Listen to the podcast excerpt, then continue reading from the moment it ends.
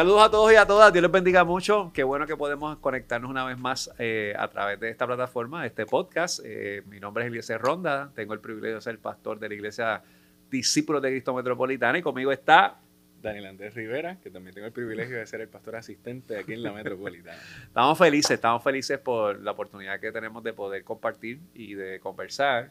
Y específicamente porque hoy eh, tenemos el privilegio de no únicamente conversar sobre algunos aspectos de la escritura que nos parece que son bien interesantes y, llamativos, sino es porque es parte de una iniciativa que hemos eh, desarrollado como congregación, que es este librito que está aquí, que se llama Comunidad en Misión. Eh, mira, mira, mira, mira ese modelo como lo presenta aquí. está el libro Comunidad en Misión. Este libro es el resultado de un esfuerzo que hemos hecho con diferentes hermanos de la iglesia y hermanas de la iglesia que han escrito eh, reflexiones o, o, algunas eh, impresiones que han tenido del texto bíblico. Específicamente estamos haciendo un estudio bíblico del libro de los Hechos. Eh, estamos ubicándonos en diferentes grupos pequeños. Ahora mismo tenemos 10 grupos pequeños trabajando eh, en diferentes sectores de, aquí de la zona metropolitana. Algunos inclusive tenemos hasta un grupo en Naranjito en la montaña, tenemos un grupo en la Universidad de Puerto Rico, tenemos un grupo en la, en la égida que pertenece a la iglesia Casa Metropolitana en La Morada, en virtual. Ah, ah, tenemos un grupo virtual. Así que eh, tenemos una experiencia bien, bien interesante, bien buena de que se está dando en, esta dinámica y lo que, lo que hemos estado haciendo es que hemos estado leyendo eh, las impresiones que este grupo de 50 hermanos de la iglesia han escrito. Y estamos leyendo el libro de los Hechos y lo estamos discutiendo también. Y hay siete unidades que hemos eh, escrito, que de hecho las escribió aquí el compañero Daniel. Y lo que, pretendemos hacer es cada semana hablemos una unidad distinta eh, a través del libro de los Hechos para, para poder profundizar, encontrarnos con la escritura de ah, cosas que nos parece que son importantes y significativas en, en lo que ocurre con la historia de la iglesia en el libro de, de Hechos, que es lo que nosotros hemos identificado como nuestra jornada de Pentecostés en este tiempo. Pero cuéntanos, Daniel, ¿qué, ¿qué, es lo que hay en este libro? ¿Qué es lo que pretendemos hacer en estas lecciones, ¿verdad? Antes de que nos ubiquemos en lo que vamos a hablar hoy. Pues yo lo que creo que Comunidad Misión eh, intenta comunicar a la vida de la iglesia es cómo nos podemos involucrar, eh, primero reflexionando en la presencia del Señor, lo que Dios ha hecho en nuestra vida y cómo ese testimonio se traduce en acción. Yo creo que ese es la, el punto central del libro de los Hechos, de cómo eh, la acción del Espíritu llevó a este grupo de personas que tuvieron una gran experiencia de encuentro con Cristo y cómo la iglesia nace de esa experiencia. Yo creo que hoy es también una extraordinaria oportunidad en donde nosotros también como iglesia podamos testificar de lo que Cristo ha hecho a través de estas reflexiones y cómo consistentemente vemos la palabra como algo central de nuestra vida para impactar eh, nuestra comunidad. Nosotros, a mí lo que me entusiasma de esto es que esto no es un libro ni que escribió el pastor, no lo escribiste tú, fue un trabajo que hemos hecho con diferentes hermanos de la iglesia y venimos de diferentes trasfondos, de diferentes experiencias que hemos tenido en respecto a la fe. Eh, y así que es un libro escrito por seres humanos que en el proceso de su crecimiento espiritual han tenido un encuentro con el Señor. Yo cuando, cuando escribí el prólogo hablaba de esta película de de Bucket List que tú me dijiste que no la has visto, pero nada, pero en algún momento la vas a ver. Y, en esta película de Bucket List eh, están estos dos ancianos que se encuentran que están enfermos y se encuentran en un hospital y desarrollan una relación eh, y deciden, ok, ¿qué cosas tengo que hacer que no he hecho en mi vida? Yo pienso que esa es la iglesia, es un grupo de personas desconocidas que tenemos nuestros padecimientos. El pecado ha afectado nuestra vida de múltiples maneras, pero la iglesia se constituye como ese hospital donde el Señor empieza a trabajar en nuestra vida, empieza a sanar nuestro corazón eh, y nos hacemos hermanos y juntos nos emprendemos a vivir experiencias que son significativas y en este caso eh, lo estamos haciendo con, el sentido fundamental de, predicar el Evangelio, de compartir la buena noticia, de estar en misión eh, para, para llevar a cabo todo esto.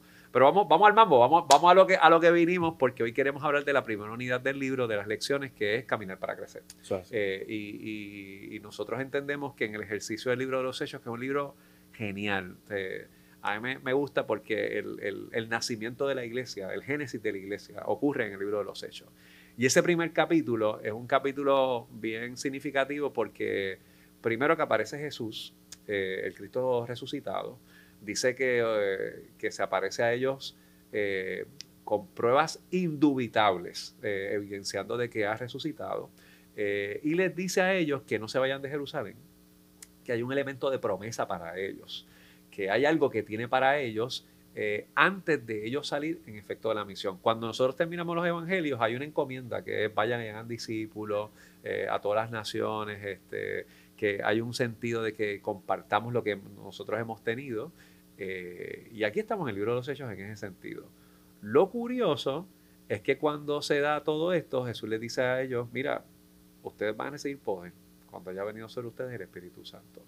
Eh, y me van a ser testigos, dice la Escritura en el libro de Hechos 1.8, ¿verdad? En Jerusalén, en Judea, en Samaria y hasta lo último de los confines de la tierra. Así que eh, nosotros hablamos de, las tres P, ¿verdad? El plan no es eh, Jerusalén. El, plan es todos los últimos, ¿verdad? Los, los confines de la tierra. Pero se da algo bien interesante en eso, Daniel, y, yo quisiera que hablamos de esto, porque, porque caminar para crecer, tenemos que crecer un montón de cosas. Y, ¿verdad? yo diría, como, como dijo Machado, ¿verdad? caminante no hay camino, se hace camino al andar. Y si nosotros realmente queremos que haya un camino de crecimiento, pues tenemos que ver quiénes posiblemente no son parte de la misión y son, y son necesarios que se ubiquen en la misión. En ese proceso de, de, de crecer, o sea, el llamado al ejercicio de, caminar, al cual tú me, has invitado consistentemente. señor, eh, toca su corazón para que este, permanezca. En este año y medio, eso se da en el camino, precisamente. Yo creo que la experiencia de caminar, eh, cada, cada ser humano en su distinta etapa de desarrollo la experimenta de otra manera. Eh, cuando, cuando, somos bebés, pues nos tropezamos y cuando ya vamos creciendo vamos tomando el balance. Incluso ya en un momento de la adultez, aunque tenemos el balance, quizás no podemos tambalear.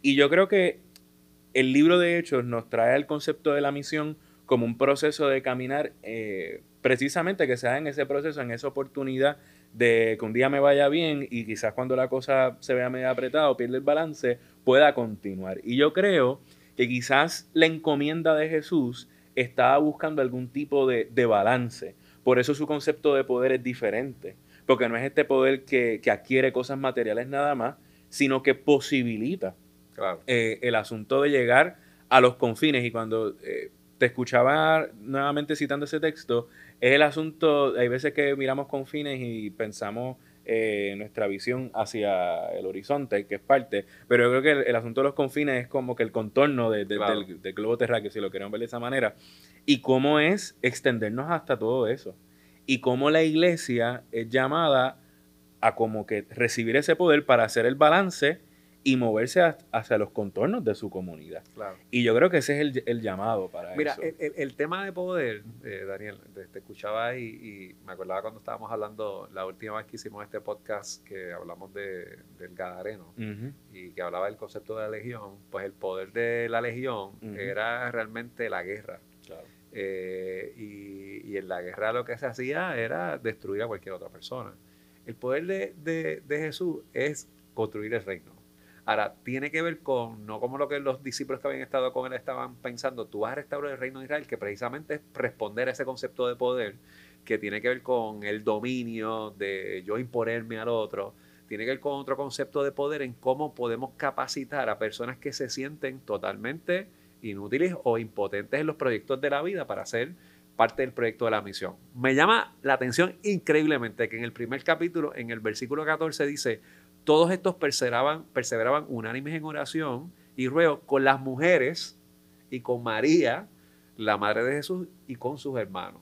Pues las mujeres.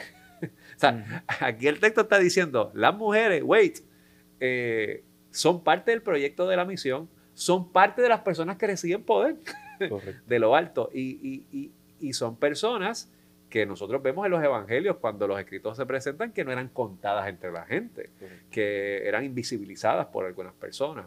Eh, y el texto está diciendo, ahí estaban perseverando en la oración, estaban con las mujeres, que evidentemente fueron los que fueron parte de los primeros testigos de la resurrección, y les dice, y estaba también María, la madre de Jesús. Más adelante en ese mismo capítulo hay la selección de Matías eh, y la preocupación que tienen los discípulos es que hace falta un testigo de la resurrección.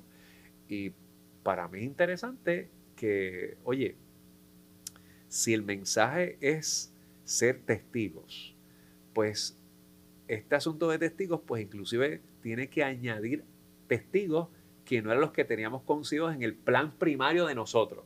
Así que el plan de Dios es un plan que incluye a las mujeres, incluye a las personas que no fueron parte de eso y pues yo creo que ahí viene la segunda P. ¿Cuál es el propósito de esto? ¿verdad? El propósito del Evangelio es la transformación del ser humano y es darle un, giro distinto al proyecto de la vida. Y ahí vamos al capítulo 2. El capítulo 2 es Pentecostés y está Pedro. Ahí en ese asunto de lo del propósito, yo creo que se combina con esa selección de Matías interesantemente a, sorprendernos con que el propósito de Dios eh, es ese amor que posibilita ese crecimiento. Y hay veces que aspiramos a, que podamos crecer como gente, como iglesia, en nuestro ámbito familiar, profesional, pero no es hasta que nos damos a la experiencia de crecimiento que, oye, es verdaderamente una experiencia de, añadir más gente, gente que no pensábamos, eh, cosas en nuestra vida que no pensábamos que eran posibles y de momento se dieron y son las sorpresas de Dios lo que se da en el, en el proceso. Y hablando de, de sorpresas, yo creo que eso es lo que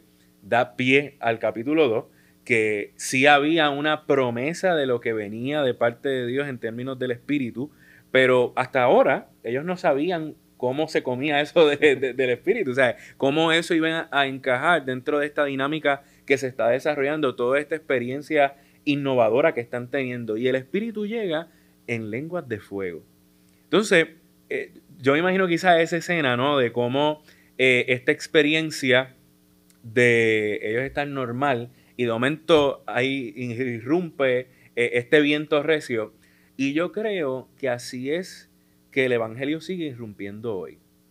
Como una sorpresa que, aunque pensemos que el propósito está en automático, que estamos aquí pues porque bendito chévere adorar al Señor y toda esa cosa, de momento llega la presencia del Espíritu para enfocarnos en vez de estar en lo automático, sino en el lenguaje de la gente. Entonces, ¿cómo es eso? Se vuelve la comunidad en misión, la comunidad que abraza a las demás personas hacia el propósito de Dios. Mira, eh, eh, este asunto de hablar en lenguaje que la gente entienda eh, es un asunto bien difícil, ¿verdad? Yo creo que, que hay veces que uno de los retos que tenemos las personas es que a veces no nos hacemos entender. Eh, de hecho, la mayor parte de las pugnas que hay en las relaciones humanas es porque no nos entendemos. O sea, podemos hablar el mismo lenguaje y no nos entendemos. A mí no me gusta dar instrucciones porque yo no estoy capacitado para dar instrucciones porque entendieron. Y... Ya, ya saben, ya saben que no le gusta dar instrucciones. Lo podemos confrontar en cualquier momento. bueno, pero el detalle de este asunto de no entendernos, yo creo que, que me, me, me, llama la atención de que aquí, específicamente en el capítulo, antes del discurso de Pedro, en el versículo 6, dice que la gente estaba confusa porque cada uno les oía hablar en su propia lengua. Fíjense que la confusión no era porque no los entendían. Claro. La confusión era como que esta gente me entiende. Esta gente de carne y hueso que no ha vivido mi experiencia sabe de lo que yo estoy pasando. Entonces, es un asunto de una confusión asombrosa, claro. sorpresiva, que es lo que tú estabas diciendo. Y, y, yo creo que eso es lo que hace el Evangelio, como que dice, ese no es fulano de tal que antes como que eh, explotaba como psiquitrack y de repente y ahora tiene como que un espacio un poco más sosegado en manejar la atención. Este no es fulano de tal que en algún momento dado cuando estaba a la menor provocación eh, se colaba en la fila o se aprovechaba de la, de la necesidad del otro y ahora como que espera su turno un poco más tranquilo. Y eso, eso confunde porque dice, pero este no es el que yo antes conocía. ¿Qué pasó? El Espíritu vino. O sea, y, y, y, hay un propósito de transformación y ocurre que hay poder de Dios. Y ahí viene Pedro. Pedro tiene una predicación que, que yo diría que ni él mismo se la cree, ¿verdad? Porque este es el Pedro que había negado a Jesús. Este es el Pedro que, pues, nosotros sabemos en la historia de Pedro eh, de todas las cosas que fue capaz de hacer, de hablar antes de tiempo, de querer caminar, de que, lo, no, que no lavaran los pies, que lo bañaran, que le cortó una, una oreja a un soldado. O sea, Pedro era un chamaco bien complejo. Eh, pero sobre todo en ese momento de la negación, ahora tiene como que, como que autoridad, tiene poder. Y, y, ahí viene la tercera P, ¿verdad? El plan de Dios, ese propósito de transformar y poder para hacer lo que yo pensaba que era incapaz de hacer. Y Pedro predica. Eh, y todos estamos llamados a predicar. Y si es posible que podamos compartir un mensaje que la gente pueda entender. no es como que yo me impongo, es algo que hace el Espíritu, que trabaja al interior de nosotros y nos permite hacernos entender con la gente con la noticia del Evangelio. Eh, cuando hablamos del asunto de la proclamación, eh, me, viene a la mente, hay una definición de justo, del doctor Justo González con el asunto de la predicación, que él dice que la proclamación es la palabra humana al servicio de Dios. Y yo creo que ese asunto de nuestra palabra al servicio de Dios es por ese poder que me hace, más allá de exponer un tema, me hace poder conectar el Evangelio a la realidad de la gente. Y yo creo que eso es comunidad en misión. que estas reflexiones no son una proclamación distante de la realidad que estamos viviendo, al contrario, es como ser testigos de la resurrección, haber recibido e, este poder, me permite proclamar las grandezas que Dios ha hecho. Y, dentro de, esa sorpresa del Espíritu es entonces ese llamado a proclamar un, evangelio, oye, que, que me hace caminar con la gente. Porque caminar para crecer no es meramente decir, ah, donde yo estoy, ahí tú también tienes que estar. No es un asunto de asentar ese balance que provoca el Espíritu de Dios. Y, es Pedro, de todas las personas es Pedro el que tiene esta carga, esta gran noticia. Y yo creo que ese es el mismo llamado que tenemos hoy como iglesia, de, de que esa actividad de proclamar que no necesariamente tiene que haberse una plataforma de un púlpito, sino en una experiencia de todos los días. Bueno, aquí no se da un púlpito. Adiós, Gloria. aquí no se da un púlpito. Y lo próximo que ocurre en el capítulo 3 es que si van al templo, van de camino al templo, pero ocurre un milagro de sanidad con un cojo que está en el pórtico de la hermosa, que está en la cuneta, yo diría, en el casi casi, pero no está en. Y este muchacho está pidiendo dinero Pedro le dice, yo no tengo oro ni plata, lo que yo tengo te doy. Y le toma, y a, mí lo que me gusta del texto es que él toma a, este cojo por la mano y lo levanta. Y ahí se le afirman los tobillos a este muchacho. Yo creo que la comunidad en misión, para que el ejercicio se haga entender del, mensaje, para que, para que tenga poder, hay que tocar a la gente, hay que levantarlos. Eh, hay que decir, mira, pues, pues no operamos con el poder tradicional que es a base de dinero. Eh, operamos a base de la empatía, de la compasión, de, poner la mirada en el corazón.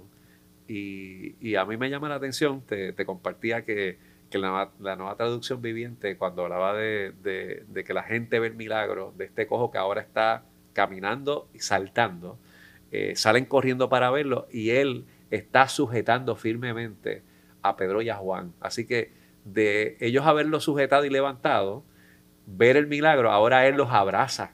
Eh, cuando usted y yo levantamos a la gente eh, con el poder que es de Dios, no es, no es con los chavos que yo tengo, eh, yo te doy de lo que Dios ha hecho en mi vida, la gente abraza el Evangelio. Y no lo abrazó en el templo, lo abrazó en la calle. Acto seguido, el cojo entra al templo, llega allí, y hay una experiencia maravillosa donde Pedro vuelve a predicar. Porque la gente está como que, usted está, tan sorprendido, pero están sorprendidos, pero es que ustedes no se han dado cuenta que el que ustedes crucificaron es el que nos ha dado a nosotros el poder para poder efectuar este acto de sanidad. Yo creo que ese es el detalle importante cuando hablamos en comunidad en misión, de que Dios nos ha dado un lenguaje que la gente pueda entender, dirigido por la llenura del Espíritu Santo que el plan de Dios es que la gente lo conozca, que el propósito es que la vida sea transformada y que nosotros tenemos poder por el Espíritu de Dios para poder desarrollar ese ministerio que Dios ha puesto en nuestras manos. Y yo creo que ahí la, pregunta que, nos debería llamar a, la atención o a la reflexión es, pues, pues que hay que cambiar en, nosotros para poder crecer, para poder dar esos pasos, eh, como, como se hicieron en estos tres capítulos eh, qué cosas como creyentes y también como iglesia podemos transformar en nuestra vida para más allá de levantar a la gente, obviamente, pero que también la gente abrace el Evangelio y nosotros dejarnos abrazar por la comunidad. Mira, hay varias preguntas que nosotros hacemos aquí o, que tú nos lanzaste en las lecciones. La primera pregunta es, ¿qué necesitamos cambiar para unirnos como iglesia? ¿Cuáles son las cosas que realmente nos pueden llevar a nosotros a, identificar cómo podemos cambiar? ¿Qué, tenemos que, qué áreas nos llevan a crecer? Número dos, ¿cómo podemos ayudar a otras personas en su proceso de crecimiento? Porque si tenemos el poder para que la gente pueda entender, pues hay cosas que podemos hacer para ayudarlas en el crecimiento. ¿Cuál es la función de la iglesia en el crecimiento de una persona? ¿Y qué ayuda la iglesia puede brindar a la comunidad para el crecimiento? Yo quisiera que pensemos en estas preguntas y que las conversemos. Las puedes comentar aquí en, los comentarios, valga la redundancia, o a través de, de, la conversación que estás teniendo con alguna persona que está viendo esto, o en los grupos pequeños. Número uno, ¿en qué área necesitas crecer?